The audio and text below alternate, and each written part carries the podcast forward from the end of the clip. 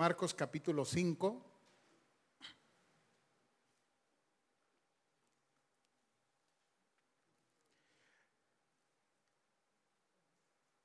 Aquí tenemos una historia, seguro una historia conocida de la mayoría de los que estamos aquí, a lo mejor alguien por primera vez la escucha.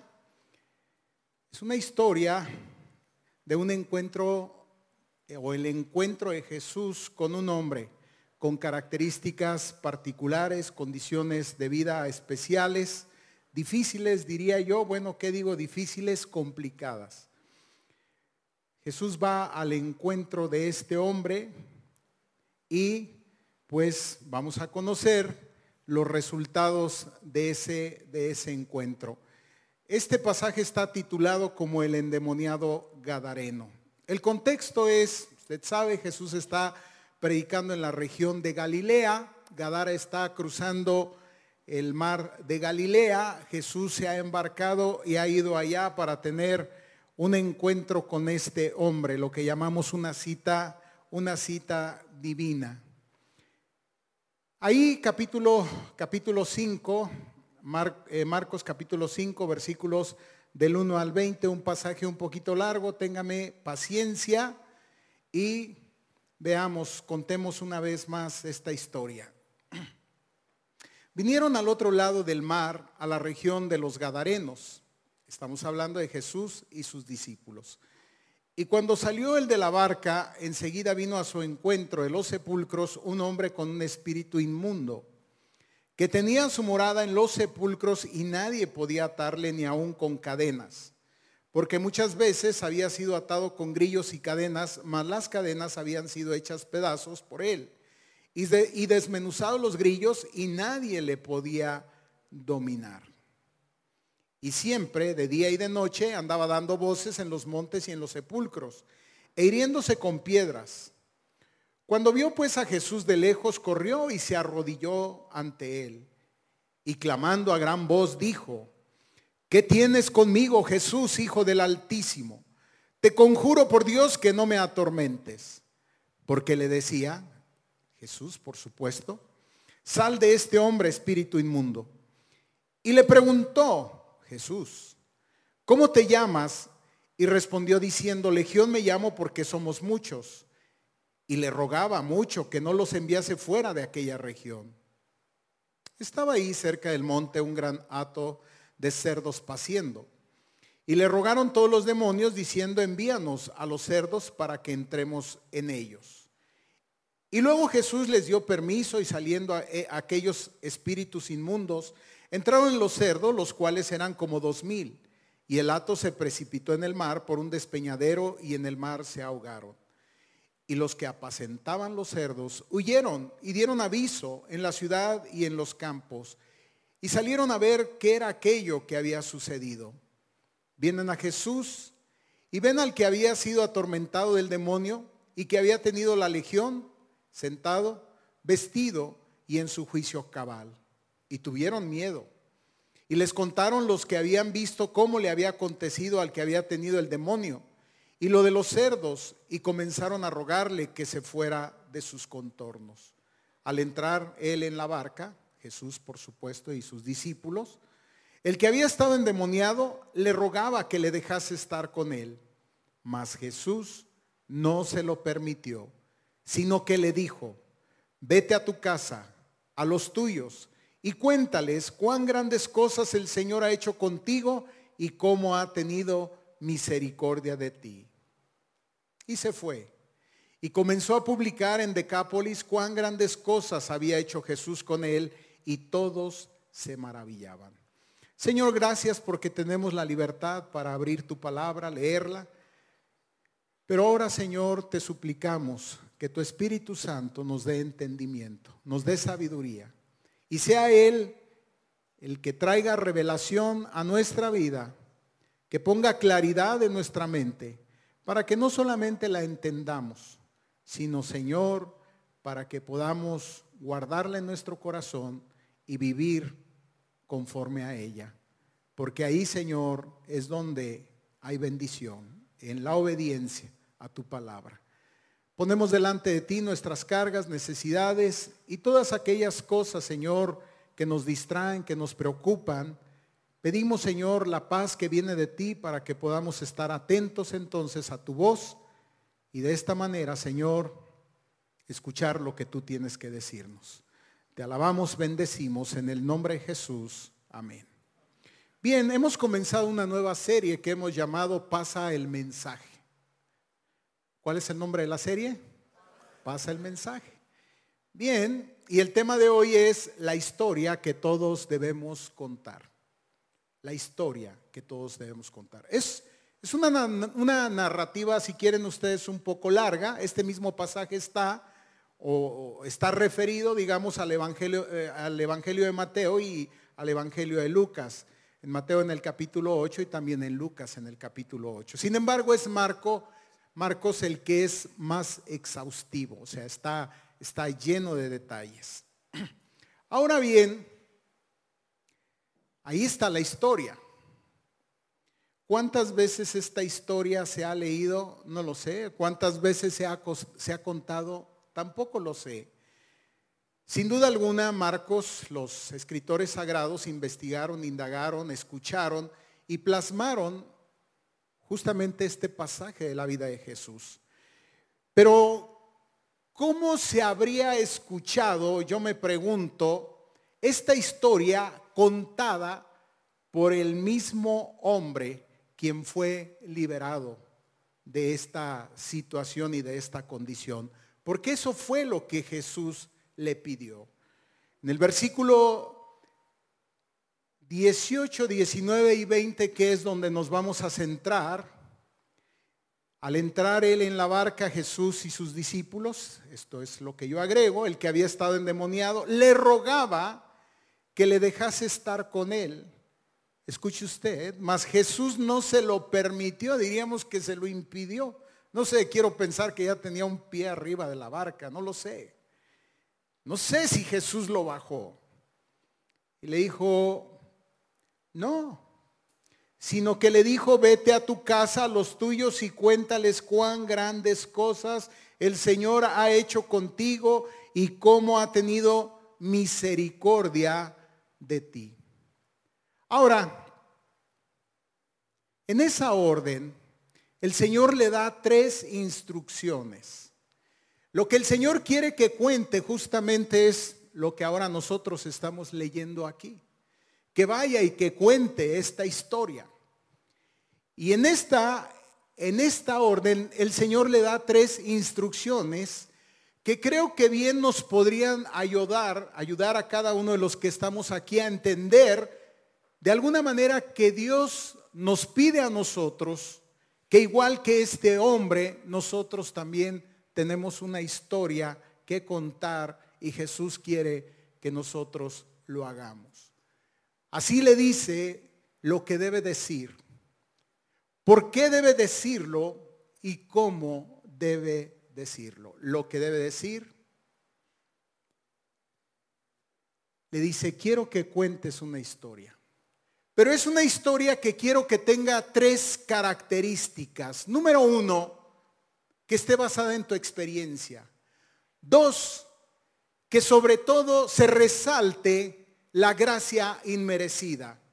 Y tres, llena de agradecimiento, basada en tu propia experiencia. Vete a tu casa, a los tuyos, cuéntales cuán grandes cosas el Señor ha hecho contigo y cómo ha tenido misericordia de ti. Es decir, no comiences a predicar, mira, no te van a entender. No presentes temas doctrinales, vas a generar controversia. No le ordena eso. No, simplemente di, no lo que has creído, porque a veces, y si somos honestos, amados, en el momento en el cual nosotros rendimos nuestra vida a Jesús, muchas veces ni siquiera entendíamos mucho de lo que ahí estaba pasando, sucediendo. Entonces quizás no de lo que has creído, pero sí de lo que has vivido, lo que has experimentado, porque eso que has vivido y lo que has experimentado es lo que hoy te pertenece. No lo que has visto que Dios obra en otros, lo que el Señor ha hecho en ti. Está bien contar las historias de otros, sin duda.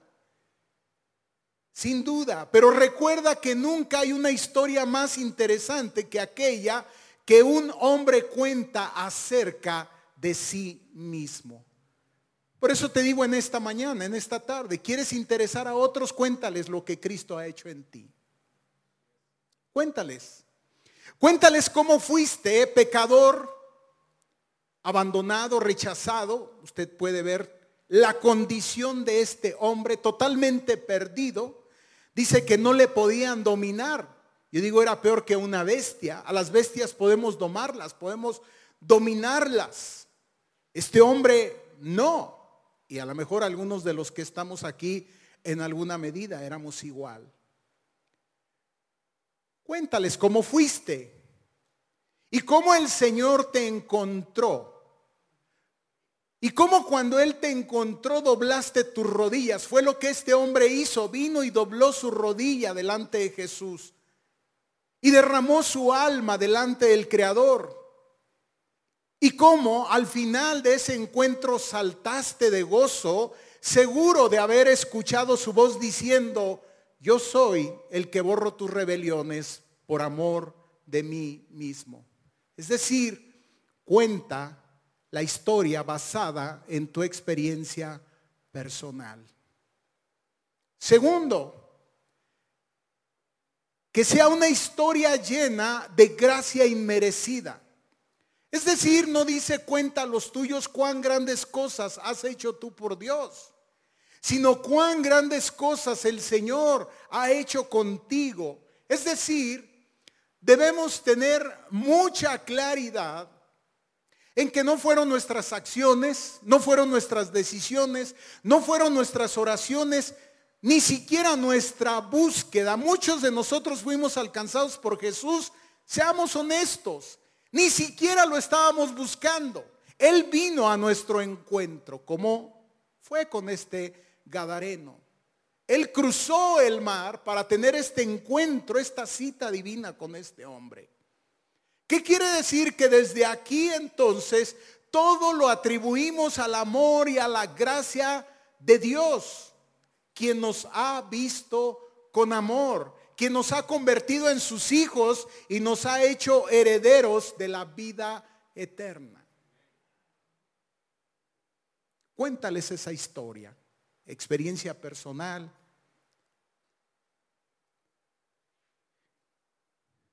Háblales de la gracia inmerecida, pero también que sea una historia llena de agradecimiento.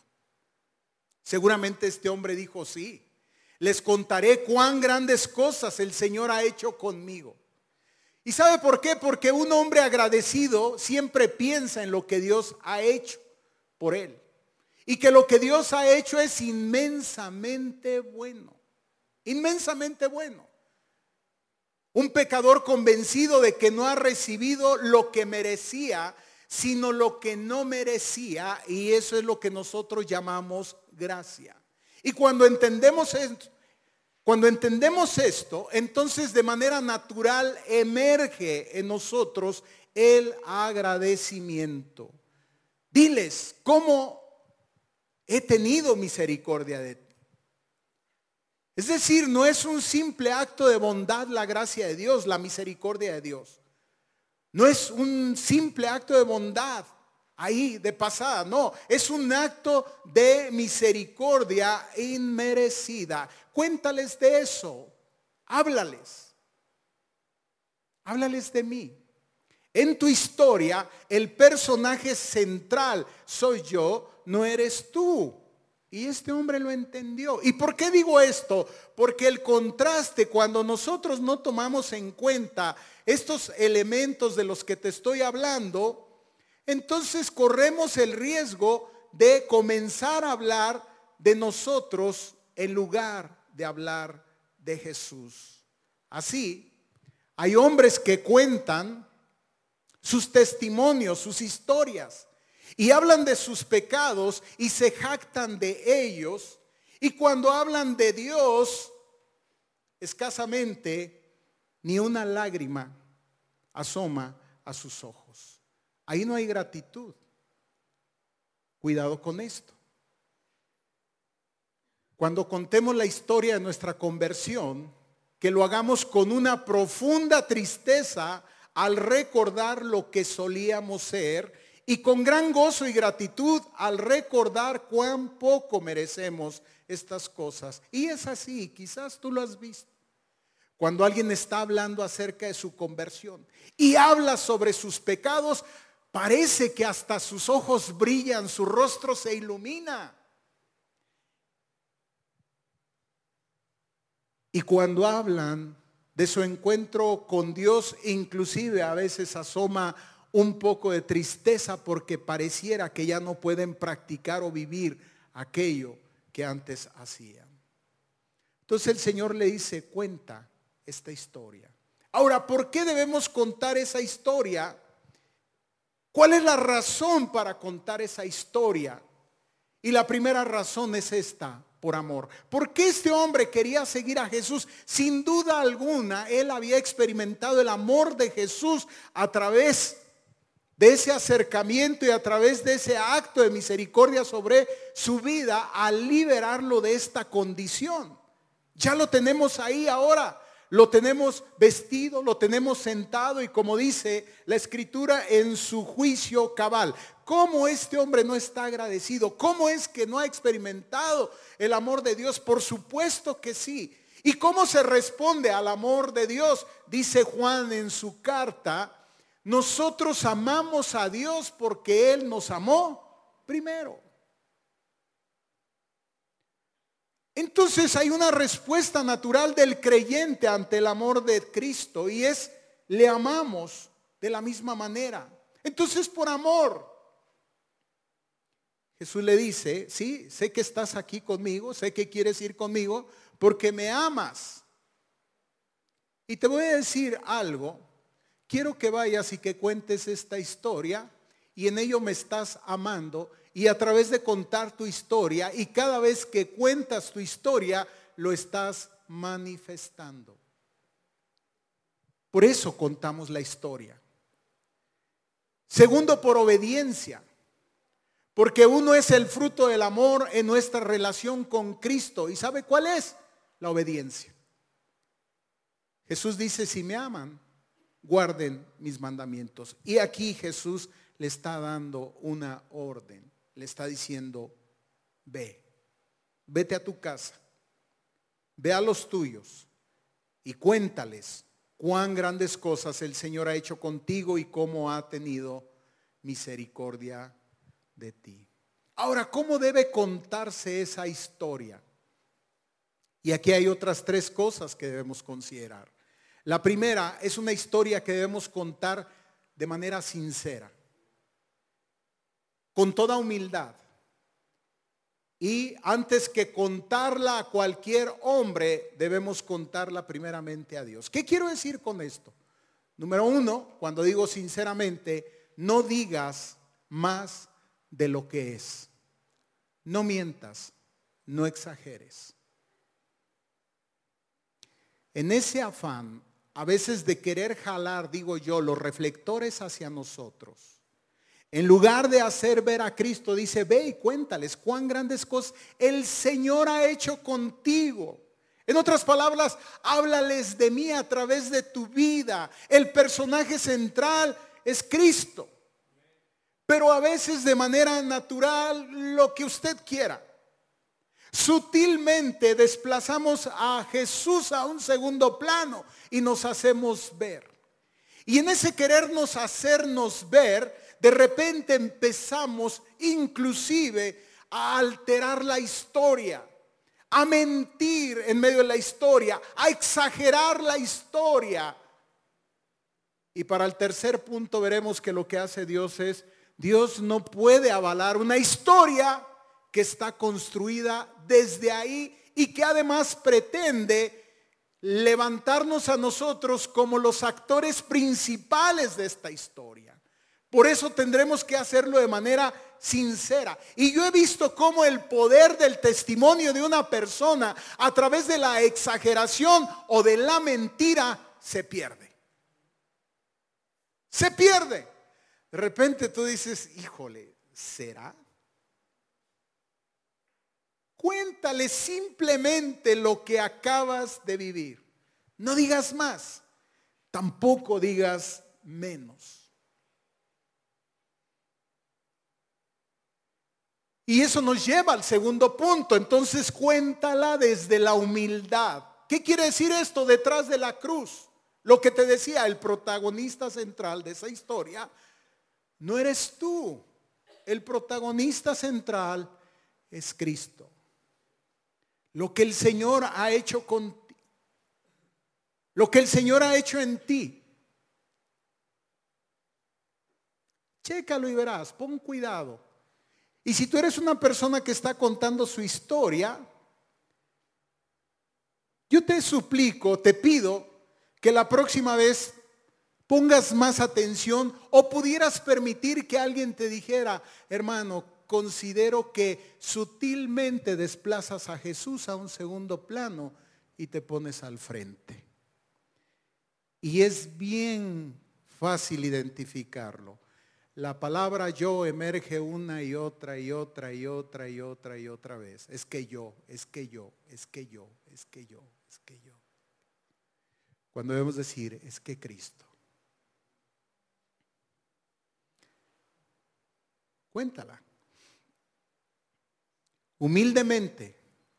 Y cuéntala primeramente a Dios. ¿Por qué? Porque entonces si la cuento primeramente a Dios, entro en concordia con Él. Es decir, Dios está de acuerdo con los hechos.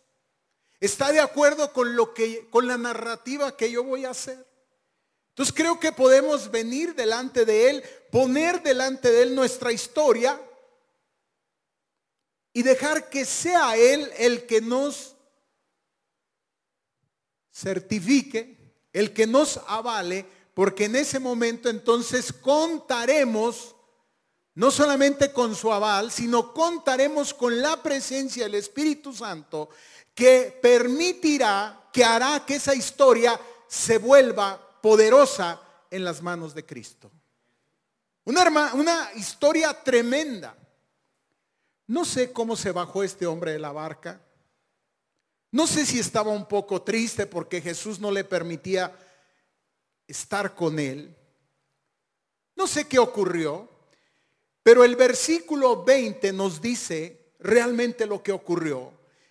Y se fue y comenzó a publicar en Decápolis cuán grandes cosas había hecho Jesús con él. ¿Qué fue lo que hizo? Lo que Jesús le pidió.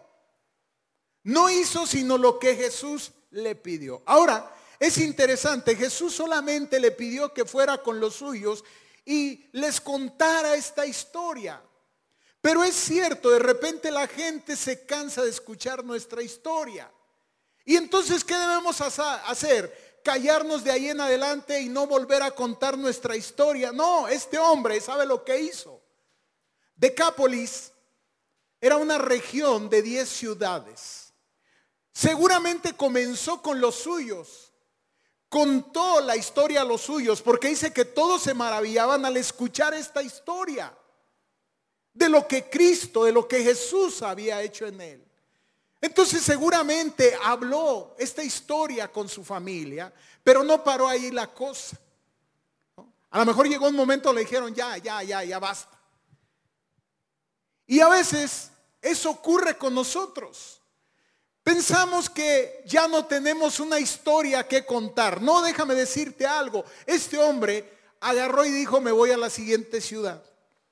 A la siguiente ciudad. A la siguiente ciudad. Y así por toda esa región. ¿Qué se sabe? No se sabe más de este hombre, pero lo que sí se sabe a través de la antropología, a través de la historia y de toda esta gente que está metida en estos temas, es que en las ruinas de estas ciudades han encontrado vestigios del culto cristiano, de la práctica del culto cristiano. Y sabe entonces lo que van entendiendo, que probablemente este y quizás otros Porque no es el único caso. Se sabe que venían de Decápolis para escuchar a Jesús.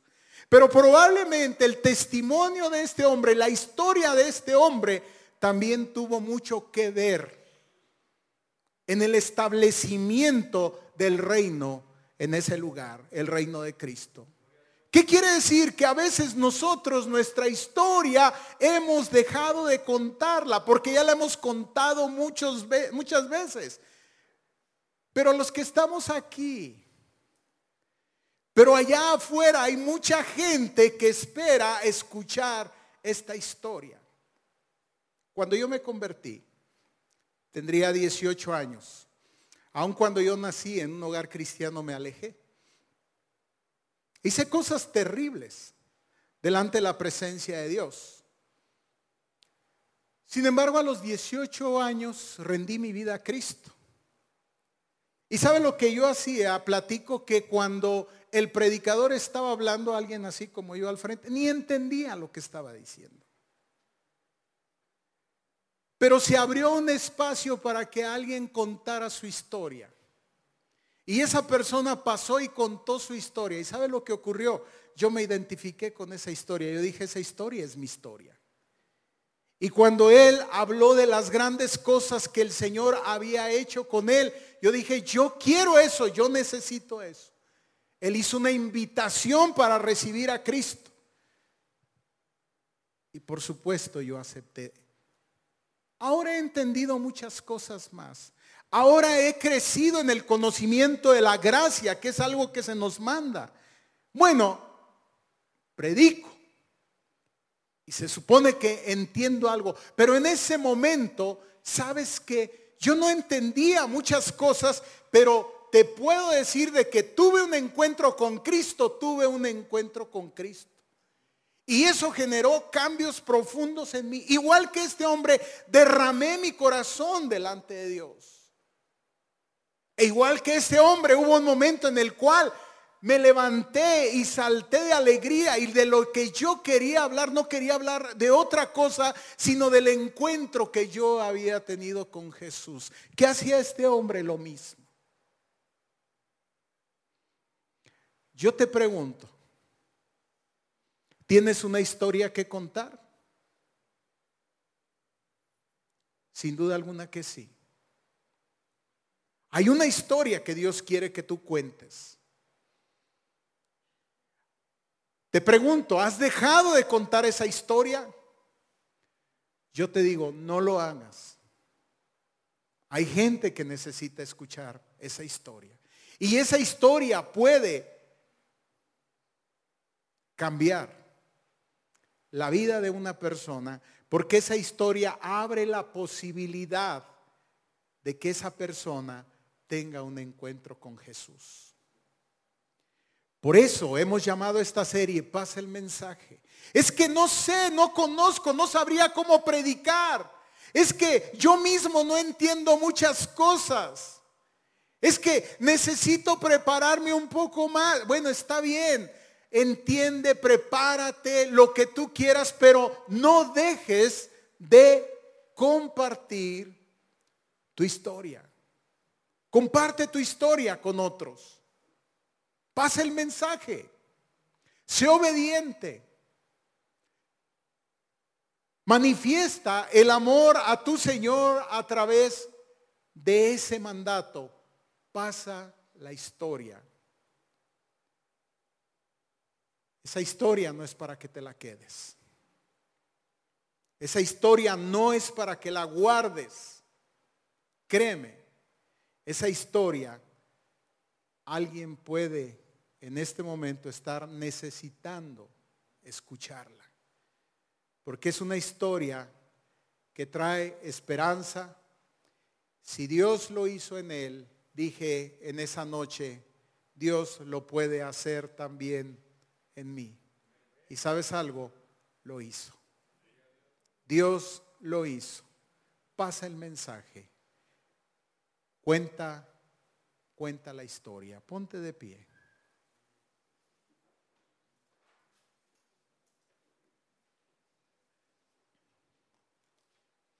Y oremos al Señor. Y quizás en esta hora pudieras tú ahí en tu corazón hacer esta oración y decirle al Señor, hay gente que he dejado de ver, no sé, vecinos, compañeros de clase, de trabajo, familiares, amigos, no lo sé.